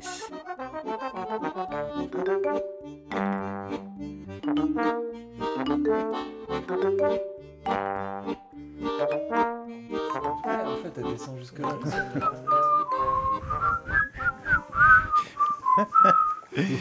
Oh, jolie On ne- polyphonie. On ne dira pas ce qui était vrai euh, dans les micros. C'était une vraie cravate. voilà. Troisième partie de la midinale de Piquet de ce 13 mars 2023. Partie agenda Voilà. Le Militel, le militant et culturel. Je te rappelle qu'on a dépassé 13h12 aussi. Ah, Cab. Ah merde, oui, on l'a dépassé. Voilà. Oh, on le fait pas assez, ça. euh, voilà. Pendant la midinale. on dit au revoir à Nico Ouais, qui nous laisse. Salut petit Nico. À Salut, bientôt. mon grand. À la semaine Ah, prochaine. Vous loupez quand même comme ce dit. départ du manager, hein, parce qu'il a une tenue de manager aujourd'hui. bon, allez, on revient à ce. On commence par l'agenda. euh, Ouais. L'agenda. euh, non Radio Piquet. Non, Radio Piquet, euh, l'agenda Militel, comme Ouais. tu le dis si bien. Bah, je- vous en avez parlé euh, avant que j'arrive. Ouais, puis on suit l'actu en plus de comment ça se euh, déroule. Ouais. Et puis on en a reparlé aussi en cours. Euh, Il y a un blocage euh, actuellement. donc on est lundi, hein, on est lundi 13 Ouais. mars. À Brest. À Brest. Et il y a un blocage euh, du boulevard Gambetta devant le bureau du député Larsonneur, donc depuis 8h ce matin jusqu'à Ouais. 16h ce soir. C'est assez énorme quand même, 8 heures comme ça. Ça fait un moment que j'ai pas vu l'intersyndicale se bouger comme ça, moi, à Brest. ouais, ouais. Je sais pas s'il y avait du monde de- devant euh, à cette heure-là déjà, mais. euh, Bah là, j'ai des photos qui. Je, suis vite fait ça parce qu'il y a que là pour l'instant que j'ai trouvé des trucs. C'est sur le Telegram de Brest, sur, Insta, euh, sur leur Twitter. C'était des photos d'il y a 3 heures. Là, il est déjà 13h40, donc c'était plutôt vers 10h. Bon, mais, euh, bon, peu- ce que j'ai lu, c'est qu'apparemment, de toute façon, ils vont se relayer hein, au sein de l'intersyndicale Ouais. toute la journée. Mhm. Il y avait un barbecue ce midi, donc on l'a raté. oh, On a raté les merguez et les pâtes de poulet de la CGT et CFDT et tout le monde. C'était à Gambetta aussi? Bah c'est devant. Devant, Tout ça c'est devant. Et là je vois il y a deux barnums qui ont été posés à moitié sur le trottoir, à moitié sur la route. Le boulevard est coupé hein, de toute façon toute la journée à cette hauteur-là. Mm. Euh, les flics euh, sont cachés derrière euh, la porte d'entrée de l'immeuble du député où est le- la permanence du député Larsonneur. Ils vont peut-être se. Ils essayent de refaire la fibre, peut-être. J'espère qu'eux ils n'ont pas eu le droit aux merguez par contre. Toute peut-être pas déconner. Ouais, peut-être que les, ça se trouve, c'est les flics qui ont coupé la fibre optique. euh. Oui, ouais, c'est ça. L'arseneur s'est rendu compte, on le répète, qu'à 11h30, ah, bah, plus d'internet et plus de téléphone dans sa permanence. Alors, il y en a qui arrivent quand même. Alors, c'est énorme. C'est là qu'on voit les, les- les- les méfaits des réseaux sociaux. Il y en a un qui a quand même posté suite à ça, à cet article du Télégramme qui était marqué L'intersyndicale a-t-elle coupé la fibre optique à Mhm. la permanence du député Larsenaire bah, Le premier commentaire euh, Une bien étrange façon d'appeler à la discussion. Mhm. Je crois pas qu'ils aient appelé à la discussion en allant devant le député Larsenaire. Le gars, il a rien compris. Et l'autre, il dit J'espère juste que cet acte de vandalisme, ouais, c'est ça, allez, remets-en une couche, Sera sé- sévèrement puni. ne touche que la permanence et pas le reste de l'immeuble où vivent, travaillent certainement des gens qui n'ont rien demandé. Le gars, il est même pas sûr. Donc, commentaire de merde, j'ai rien à Est-ce que faire. François Cuyandre a tweeté quelque chose Sur cette Euh, dégradation Ouais, parce que lui qui est, qui est si prompt à, Ouais. à- à commenter les, les tags sur les vitrines ou les dégradations du réseau d'affichage municipal. Oui, tout en faisant quand même les manifs hein, contre la réforme de retraite, il est assez impressionnant celui-là Mm. aussi. euh. Mm. Euh, je- non, je n'ai pas vu de tweet de Monsieur François Cuyandre. Je, vais, je vais essayer de retourner sur celui du Bon, député on peut quand même aussi lui rappeler à Cuyandre que l'affichage municipal, c'est pas l'affichage municipal, hein, c'est l'affichage Clear Channel qui est, qui est visé. donc, Voilà, les euh, publicités euh, privées. et oui, effectivement, ça lui rapporte de la thune, mais bon, voilà. hein. Il aille bien se faire euh, cuire le cul. Voilà, qu'il aille se faire. Voilà, voilà. Donc, Donc, euh, jusqu'à ouais, donc 16 euh, les, les- les camarades sont là jusqu'à 16h. Et après, qu'est-ce qui se passe après Seb, tu peux nous dire? Qu'est-ce qui Si- se passe si, Si toi, après? tu as, un, si programme après? Euh, Aujourd'hui, Ah, euh, oui, j'ai un, programme, il y a quelque chose à 18h. Alors à 18h, il y a l'Assemblée générale de lutte de Brest qui se, qui se tient. Ce sera à la fac Ségalin, à, donc à Brest, hein, euh, à, à 18h, et dans euh, un des grands amphis euh, de la fac au rez-de-chaussée. quoi. Mm. Voilà, il y a ça à 18h. C'est pour aujourd'hui. Comme tu es là, tu n'as pas du tout le, t'as pas réussi à ressortir ce que tu avais mis dans l'agenda devant tes yeux. quoi. Ah, si, si. Ah, si, si. si, je l'ai, je l'ai. Donc tu reprends la main pour mercredi? Ah, je veux bien reprendre la main pour mercredi. Alors, mercredi matin. Journée Non, oui. nationale de grève Alors- inter-sectorielle, inter... Ouais, euh, inter-tout, quoi. Inter-tout. Intertout. Ouais. Et euh, donc c'est à 10h30, place de la Lib. Mm. Et euh, on invite euh, nos camarades renseignés aussi à, à, à zioter et puis à prendre des nouvelles aussi à l'Assemblée Générale des luttes euh, de ce soir, à, à y, y aller. Et puis euh, parce qu'il y aura peut-être, euh, il y aura certainement un truc qui sera programmé aussi pour le mercredi matin. Bah, Voilà. On a vu passer quelque chose publiquement sur les, Voilà. sur les réseaux, donc euh, je pense que quasiment tout le monde va être au courant. En tout cas, je pense que la police est déjà au courant. C'est pas parce qu'on va le répéter euh, à l'antenne de Radio Piquet que ça va changer quelque chose, à mon avis, mais du coup, on peut en parler. Ouais, il y a un rendez-vous qui est appelé à, à 6 heures. Euh, pour l'instant, euh, le rendez-vous est fixé euh, place Sanquer et le but était d'aller en action de blocage économique avant la manif. Euh, ça, c'est aussi en réponse, en soutien hein, au blocage en cours sur Brest. parce il me semble que le port sera de toute façon encore bloqué aussi par la CGT. Enfin, fort probable. hein, J'avoue que j'ai pas les infos, je ne peux pas trop m'avancer là-dessus. Mais bon, il y aura des actions prévues avant la manif, quoi, ça c'est sûr. Donc euh, voilà, pour l'instant, rendez-vous 6h mercredi matin, place Sanquer. Et si vous voulez en savoir plus, vous avez qu'à venir à l'AG ce soir à 18h. C'est ça. Voilà. ça. Jeudi, quand on aura fait la révolution, il se passe quoi? Alors jeudi, jeudi on a euh, jeudi on a un arpentage d'un bouquin, c'est dans le cadre des jeudis du PL, donc ça se passe au PL Guérin, 1 rue Alexandre Ribot et c'est à 18h30 et le bouquin s'appelle Raviver les braises du vivant. Oula, beau Voilà. sujet ça. Donc ça parlera euh, ça parlera défense de forêt, Patrick pratique, pas Patrick. pratique d'agroécologie. voilà, donc euh, ouais, venez y faire un tour, 18h30, PL Guérin, arpentage. On rappelle vite fait ce que c'est qu'un arpentage. On prend un bouquin, on se le sépare, on se le partage euh, en autant de participants. En- en- voilà, on En- prend des bouts. voilà, on prend des bouts, on le détruit ce bouquin, voilà, on le, voilà, on le découpe et on le lit Euh, Il y a une première partie où on, où on lit euh, calmement un, un peu chacun dans notre coin, et après il y a une sorte de, alors c'est pas forcément une restitution, mais c'est c'est- voilà la, la technique de l'arpentage, c'est euh, au moins un, fa- un- un- quelque chose de marquant, et après c'est la discussion qui s'organise au- autour de autour de chaque de chaque intervention aussi. Et euh, c'est assez pratique parce que ça permet de, de connaître à peu près le sujet de- de- d'un bouquin euh, sans, sans, Sans y passer euh, en ouais, entier, quoi, voilà. tout seul. Donc euh, venez-y nombreux parce que c'est mieux de le faire à plusieurs, surtout quand le bouquin est conséquent. C'est la quatrième de couverture que j'ai devant les yeux là. Ah, ça, euh, je sais pas. J'ai un truc sur ce bouquin là, Raviver les braises. Ouais. Je vais le lire, tiens, ça, Ah oui. ça ressemble à ça. Le vivant, ce n'est pas une cathédrale en flammes, c'est un feu qui s'éteint. Donc c'est un livre euh, du philosophe Baptiste Morisot, c'est ça Qui est sorti aux Après. éditions Actes Sud. C'est ça. Et donc c'est à partir d'une enquête de terrain sur des initiatives de défense de forêt et des pratiques d'agroécologie. Ce livre propose une nouvelle cartographie des alliances entre les usages de la terre qui sont des gardiens du feu. Mhm. Ils- Voilà. Voilà. Très bien. Bon, écoute, nous, euh, j'ai pas grand chose d'autre là dans cet euh, agenda. euh, Dans cet agenda militaire. militant, alors j'avais juste un truc à rajouter, moi, euh, parce que je l'avais quasiment zappé, mais parce que je savais pas trop si c'était public ou pas. Mais en tout cas, il y a une, y a une journée le samedi 18 mars à l'avenir. qui s'appelle Déconstruire l'agro-industrie pour bâtir une campagne paysanne. Et c'est organisé par le collectif euh, Bretagne contre les fermes-usines. Et c'est notamment en lien avec euh, pourquoi est-ce que cette date a été choisie? Parce que c'est l'anniversaire aussi de l'action du train de céréales de Saint-Géran. Donc voilà, c'est euh, quelques camarades qui seront là-bas pour euh, alors l'heure. Je vais donner l'heure aussi à un moment donné. À partir de 15 h voilà. Donc c'est samedi 18 mars à l'avenir, place Guérin. Ok. Voilà. J'étais en train de lire les commentaires sur le Twitter de Jean-Charles Larseneur qui s'est plaint de qu'il avait plus d'internet et de téléphone. Ah, ça va, il a encore Twitter. Bon, bref, c'est rigolo.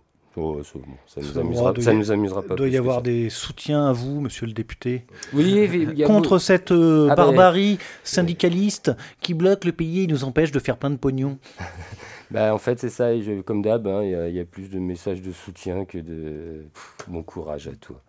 Non, mais Cœur. c'est sou- Soutien, bon courage. On vous soutient, monsieur le député. Nanana. Mais Ceux il- qui ont fait ça, c'est dégueulasse. Il peut pas recevoir vos messages de soutien puisqu'il a plus internet.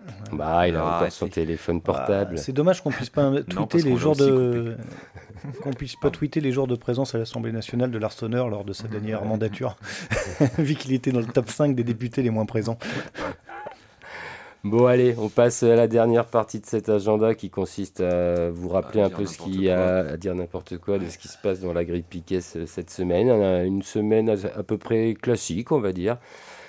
Peut-être euh, à partir de 19h aujourd'hui une, une rediffusion de l'école volante. Nico est parti voir justement s'il allait en trouver une à vous mettre pour aujourd'hui. Il avait pas l'air motivé, motivé. Non, mais donc il est possible qu'il n'y en ait pas aujourd'hui, mais possible qu'il y en ait une à 19h. Voilà, Euh, la rediffusion de cette midinale comme d'habitude, mercredi à partir de 8h. Mm. Euh, L'émission de lundi matin qui s'intitule Lundi soir, qui sera rediffusée, donc qui passe ce soir sur euh, lundi matin et qui sera rediffusée mercredi à 18h sur les antennes de Piquet. Jeudi, bah, jeudi, oui, normalement, on n'est pas en grève chez Piquet, on devrait pouvoir faire l'estanco. Voilà, à partir de, on reprend le jeudi, là, à partir de 18h30. La semaine dernière, on avait un peu modifié à cause de la journée de grève, justement. C'est credi la grève? C'est credi, là, euh, bah, on aurait bien aimé que jeudi ça continue quand même, on verra, hein, on ne sait pas euh, ce qui va ressortir euh, des assemblées générales, ou des, des- des réunions à droite à gauche mercredi soir, à suivre. Euh, donc 18h30, l'estanco jeudi.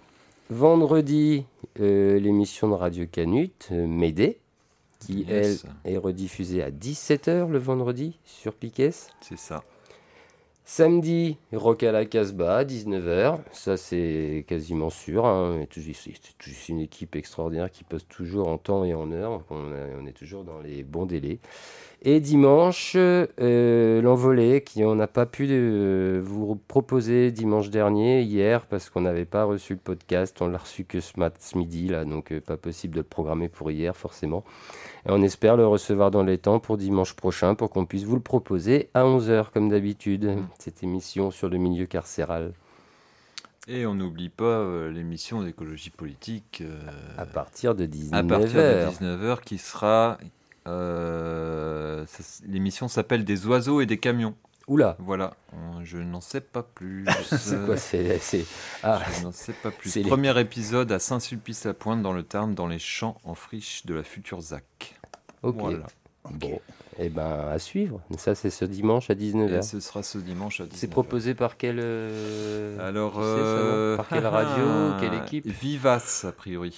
Je comprends ça comme ça. Vivace, orchestration de voix vivantes et tenaces face à la destruction des territoires. Je pense que c'est un, un petit collectif. euh, Qui a fait son ouais. podcast. Oui, c'est ça, c'est ça. C'est en tout cas, ça a l'air de ça les auteurs. Très bien. Ok. Voilà. Et puis nous, bah, on se retrouve normalement lundi prochain, entre midi et 14h, pour euh, une nouvelle midinale en direct. Et pour continuer à suivre et essayer de décrypter autrement euh, ce qui se sera passé d'ici là, quoi. Ah, Peut-être que le pays sera bloqué d'ici là. On Enfin. espère. On espère.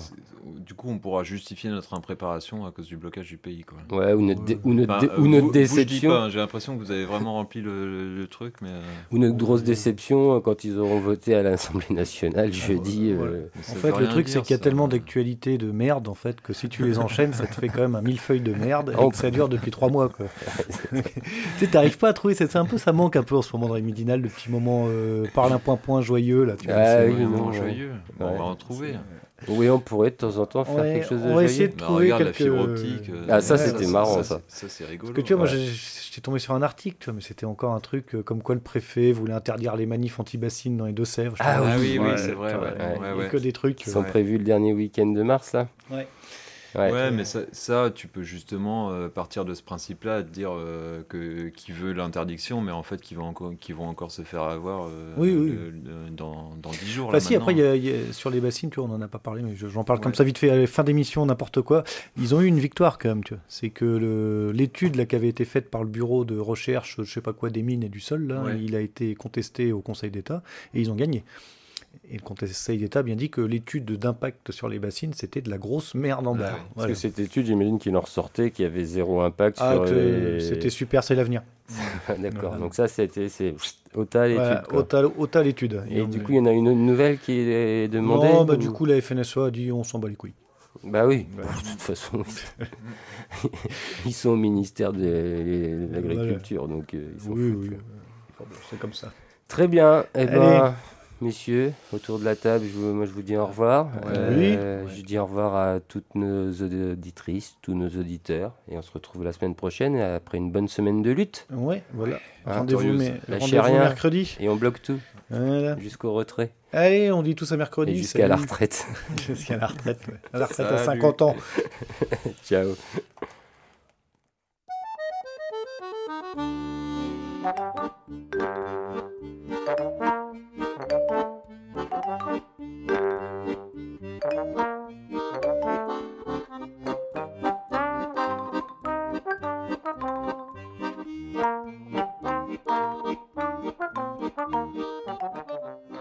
La midinale, la matinale libre, curieuse et impertinente de Radio Piquet.